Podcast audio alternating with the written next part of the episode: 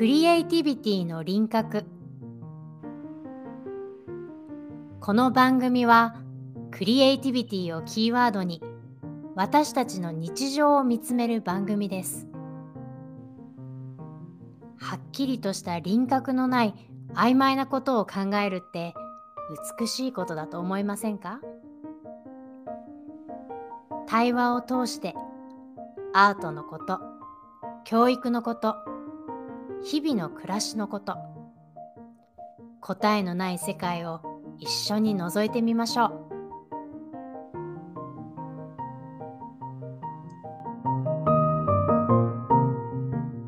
皆さんこんにちはこんにちは。玉川さやかと大河内千秋です。はい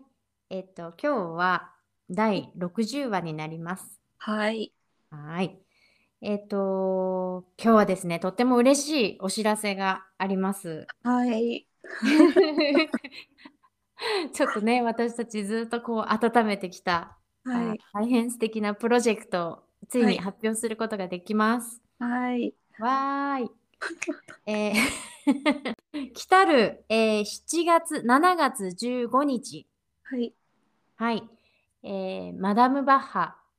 シアターはマダム・バッハのお二人を、はい。なんとデンマークからはい。お招きして、はい。はい、日本の方たちに新作ブルームを見ていただくことができることになりました。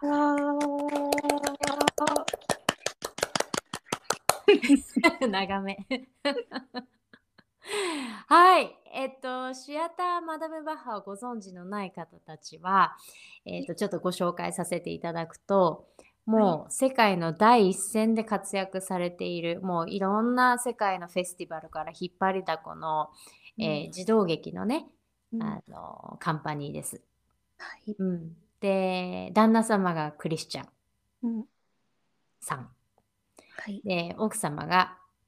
パニールさん。はい。はい。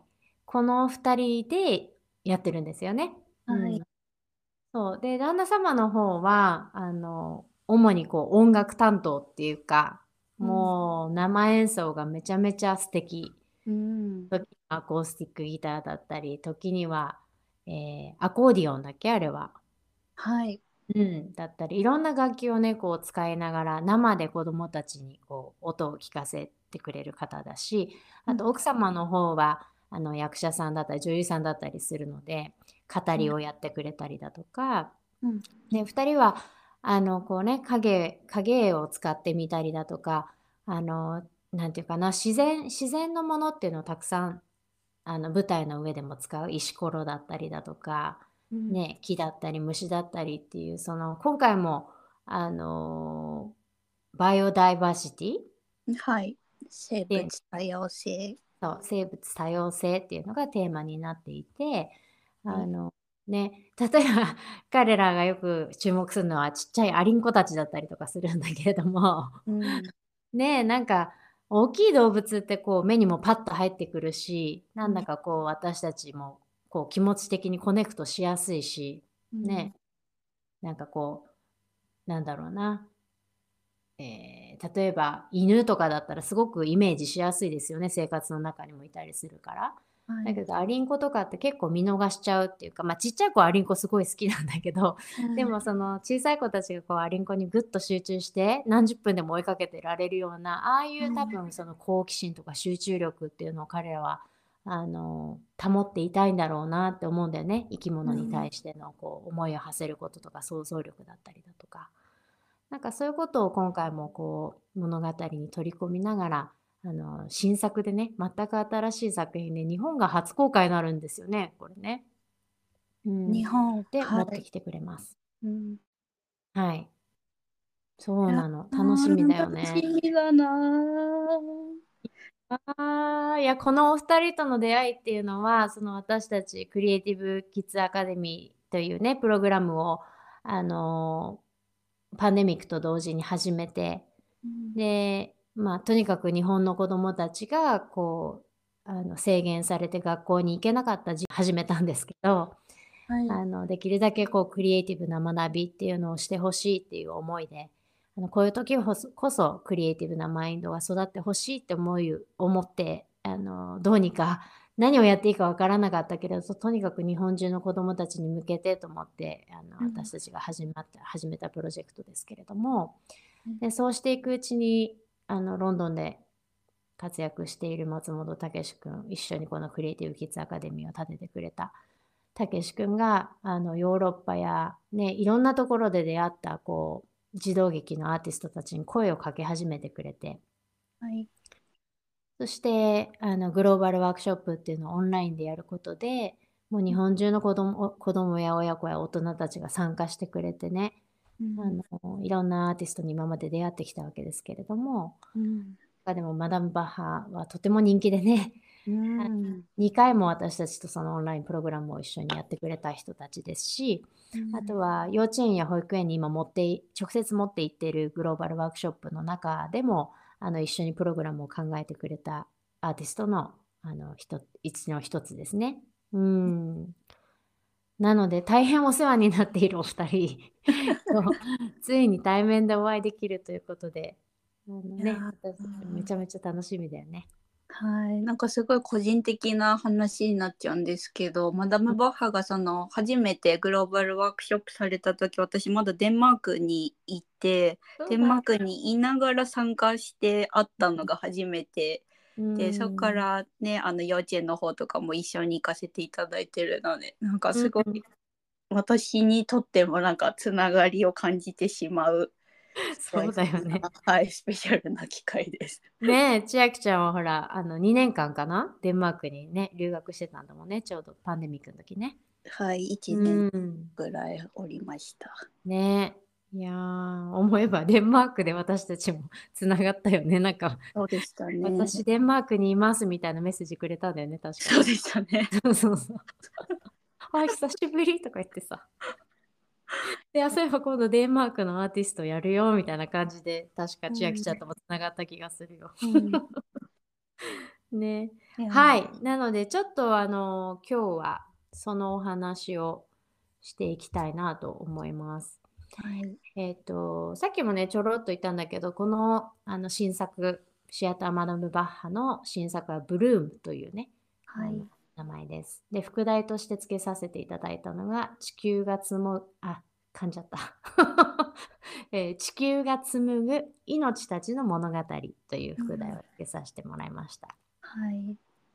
で、ね、テーマはバイオダイバーシティっていう言葉があるようで、まあ、日本だと生物多様性という言葉ですね。まあ、ダイバーシティっていう言葉って今結構、まあ、多様性多様性って言ってあの社会でも話題になっている言葉だと思うんだけれどもうんここにバイオがつくことで、まあ、人間だけじゃなくて生物全体のこう多様性っていうのをテーマにしているっていうのが、あのまあ、彼らしららしいなと思いました。はい。ね、だだバイオダイオ、あ、今日はちょっと噛んでしまいます。バイオダイバーシティっていうのは、あの地球上のさまざまな生物の命のつながりのことを言うそうです。うん、で、それをあのさっきも言ったクリスチャンさんの生演奏とか、あとうん。は奥様の方のストーリング、ストーリーテリング、お話をね、こう聞かせるっていう。というパフォーマンスに乗せて、なんと参加者の皆さんも、うん。ちょっと絵の具を使ったりなんかしながら、はい。ね、アート作品を作りながらそれを見るという、うん。作りながら見ながらって言ってね、なんとも言葉が見つからず、まあ、講演型ワークショップとか、うんなんか参加型演劇体験なんて素敵な言葉を千秋ちゃんが考えてくれて。うん。だからこう、さっきまでね、作品を見てたはずなんだけれども、自分もアートを作っていて、なんかうん自分もアートの一部になっちゃったみたいな感じになるんでしょうね。なんかさ、やっぱりこう、幼稚園部のクラスとかやっててもそうだけど、あの、うん。オンラインだとお母さんとかお父さんがそばにいてみたいな感じなので、それもやっぱりこう、何かケミストリーを生み出したりとかするんだけど、うんやっぱりこう何年ぶりにこううん会場に行って知らないお友達もいる中で何かこううん隣同士になってってまたこれはあの本当に特別な時間になると思うよね。そうですね。で、隣の子が何作ってるのかなってチラ見するってすごく大事なことじゃない？ねうーん、知りもしない子があんなすごいことやってて、私もやってみたいって思うことって、うん。ね、その自分のアイディアが膨らんでいくことだったり、あるいは友達が真似してるなと思った時のちょっと嬉しい気持ちだったりもそうだし、あ、採用されてるみたいなね。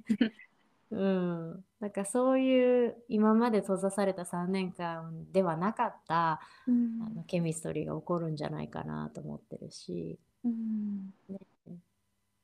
あのマダム・バッハが提案してくれてる世界観っていうのが自分の目の前で立体化されていくっていうのも体験してもらえると思うしね。うん。うん。子供はね対象年齢が6歳までに一応させてもらってるんですよね。うんうん、そうだね。うんだからこうお母さんお父さんと一緒に大人の人と一緒に作るっていう感じになってくると思うんですけれどうんねだからたくさんの命の間に生まれるこう小さな物語っていうのをこう想像しながら作りながら、ね、参加型であの彼らの世界観に入っていくっていううん絵になると思います。はい。うんえっ、と、そうですね、えっ、と、詳細がどこに載ってるかというお話をそれではさせていただくと、はい。えーこれからあの私たちのホームページ、クリエイティブ・キッズ・アカデミーのホームページの方で、えー公開していきますし、そのホームページのリンクとかも概要にありますし、インスタグラムやフェイスブックの方でももちろんお知らせしていきます。はい。はい。で、今回ですね、あの一つお願いがございます。はい。うん。私たちものすごい頑張ったんですけれども、はい。やはりちょっとこう子供のための、あのアート活動っていうのはなかなかお金が出ないのが現状です。うん、あの助成金とっても頑張ったんですけれども残念ながらあの採用されなかったんですね。でもうそこに関しては周りの人も「えー!」っていうぐらい あのすごく大事なプロジェクトだとあの思ってるんですけれどもなかなか難しいところがあります。なので、えっと、一つはその企業企業向けのこう企業メセナを通したカルファンというあの助成金のシステムに採用していただいたのであそれから自分たちでもクラファンを立ち上げてみましたクラウドファンディングを。はい。あ、うんと、カルファンはそうですね。あの、寄付っていう形ですね。女性というか、はい。各はい、それぞれ個人や企業の方たちが寄付をするっていうような、うんのものですね。えっと、企業に限らず、えーはい個人でもできるということですね。はい、できます。はい。はい。なので、まずカルファンを通してということもできますし、あとはクラウドファンディングもあの立ち上げてみたので、えークラウドファンディングにはいろいろリターンをつけさせていただいています。はい。はい。ちょっと千秋ちゃん、リターンについてお話ししてもらってもいいですか？はい。とリターンいくつかあのプランをご用意させていただいていて、うんで一番あの1,000円から順次いろんなプランをご用意してるんですけどうんうん。そうですね。このリターンのためにね特別に用意をしているのが公演の記録の映像とかも今作ろうとしていて、うん。でまあ1万円からその順次公演にも参加券がついてくるようなもので、うん。あとはたまたプライベートのワークショップで個人様向けと団体様向けでなんというかカスタマイズしていただけるそうとってもスペシャルなプランとかもちょっと初めての取り組みで用意してみたので、ちょっと詳細の方はあのクラウドファンディングのキャンプファイヤーのページでご確認いただければと思うんですけれども、はい。お家にいながらその現場に来なくても応援いただけるようなプランとあと実際に参加して応援いただけるプランといくつかの種類ありますのでご覧いただけたら、はい。あのというのはですね、なぜクラウドファンディングが必要かというと、あの皆さんもご存知の通り、やっぱりあのパンデミックの影響がすごく大きく出ていて、あの航空券とかもめっちゃくちゃ今高いんですね。うん、それプラスあの観光あの観光客をこう入れてきてるっていうのもあって、あの宿泊費とかもものすごく上がってきているし、うん。あのとてもとても今は 大変です。やっぱり世の中が開いていく時っていうのはこういうことが起こるんですね。はい。まあ、それでもやっぱりこう本物のあの対面でのリアルな演劇体験っていうのをぜひ子どもたちにしてほしい。あのうん3年間ずっと制限されて、ね、子供時代の3年間がこの制限があったっていうのは本当に大きなことだと思ってるので、そのうん開いた時に何をね、私たちが子どもたちに差し出せるのかはとても大きな問題だと私たちは思っているので、うん。なのでどうしても彼らを呼びたかったし、彼らも彼らでやっぱりうん。今自分たちが世界中を回らなきゃいけないんだっていうミッションとしてね、使命感を持ってあの日本には絶対に行きたいっていうことをね、あの途中あの助成金がダメになってあもうこれ諦めなきゃいけないかって思った時期もあったんですけれども、それでも僕たちは行くからって言ってくださったのが彼らなんですね。うんなのでぜひあのそんな大きな額では全然なくて大丈夫なので、あのもしも共感してくださる方がいらしたらあのクラウドファンディングにもちょっと目を通していただけると本当に本当に嬉しいです。はい、はいよろしくお願いしお願ます。いいたします。はい。そうだね。なので、これらの情報、あの、普通にチケットをお申し込みいただくこともできますし、クラウドファンディングを通して、あの、リターンとしてチケットを手に入れていただくこともできますので、えーはいこれらの詳細というのは概要欄に貼らせていただいています。はい。はい。いかがでしょうか？で ホームページとか見ていただくとあの彼らのプロフィールが載ってたり過去の映像が見れたりとかするのであの、はいそちらもぜひご覧いただきたいなというふうに思います。はい、公演は一般公演7月15日にあの親子向けの会ともう一つ指導者とか教育者の方向けの会もあるんですよね。そうです。えっ、と7月15日土曜日ね町田で、は町田の会場になりますけれども東京都の町田市ですね。えーとはい駅の目の前になりますのでこちらもちょっと上演場所見てみてください。で親子向けのプログラムが11時から12時15分。うん、うん、これは、えー親子向けと言ってますけれども、もちろん大人の方お一人でも来ていただけます。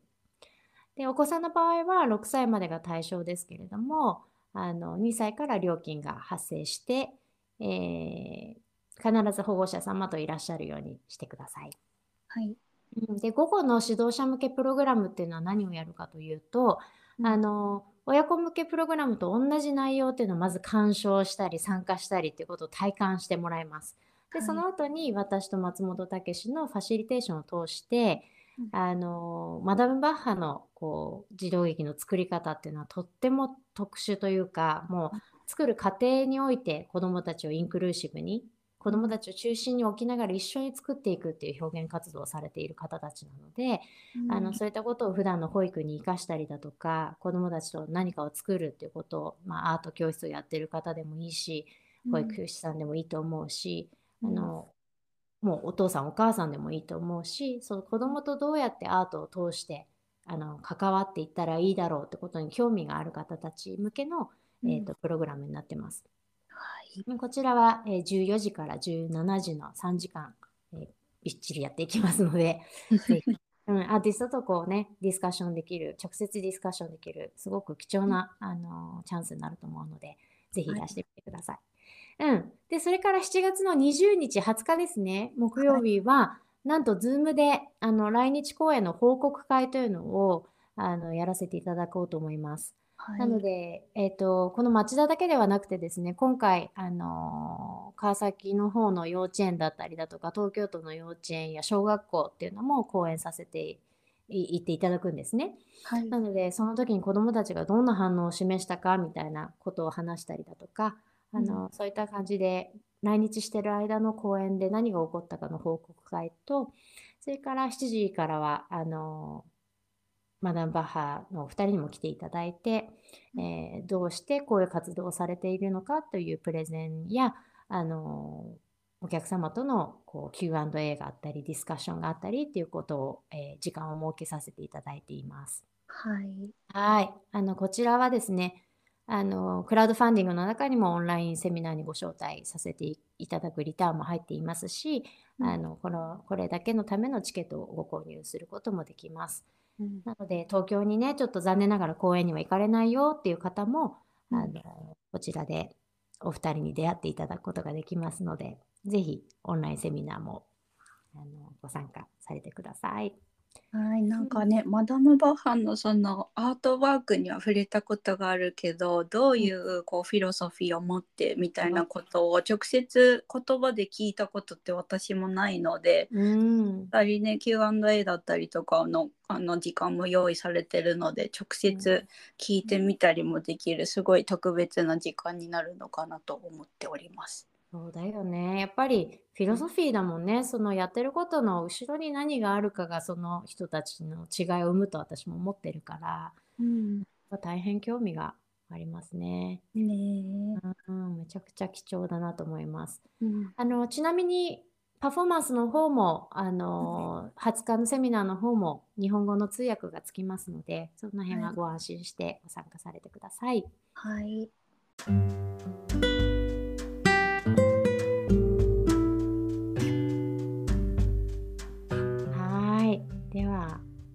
こんな感じかな？楽しみだね。いよいよあと2ヶ月ぐらいになってもうわたわたしておりますけれども、はい、本当に楽しみです。はい、そして会場で皆様に私たちが会えるのもすっごく楽しみなので、本当やっと会えるって感じでもう大興奮の日になりそうですけれども。はい、なので2ヶ月ワクワクと楽しく準備していきたいと思いますので、ぜひぜひ会いに来てください。はい。はい。では、今日はマダム・バッハのご紹介でした。はい。はい。それではまた次回お会いいたしましょう。さよなら。さよなら。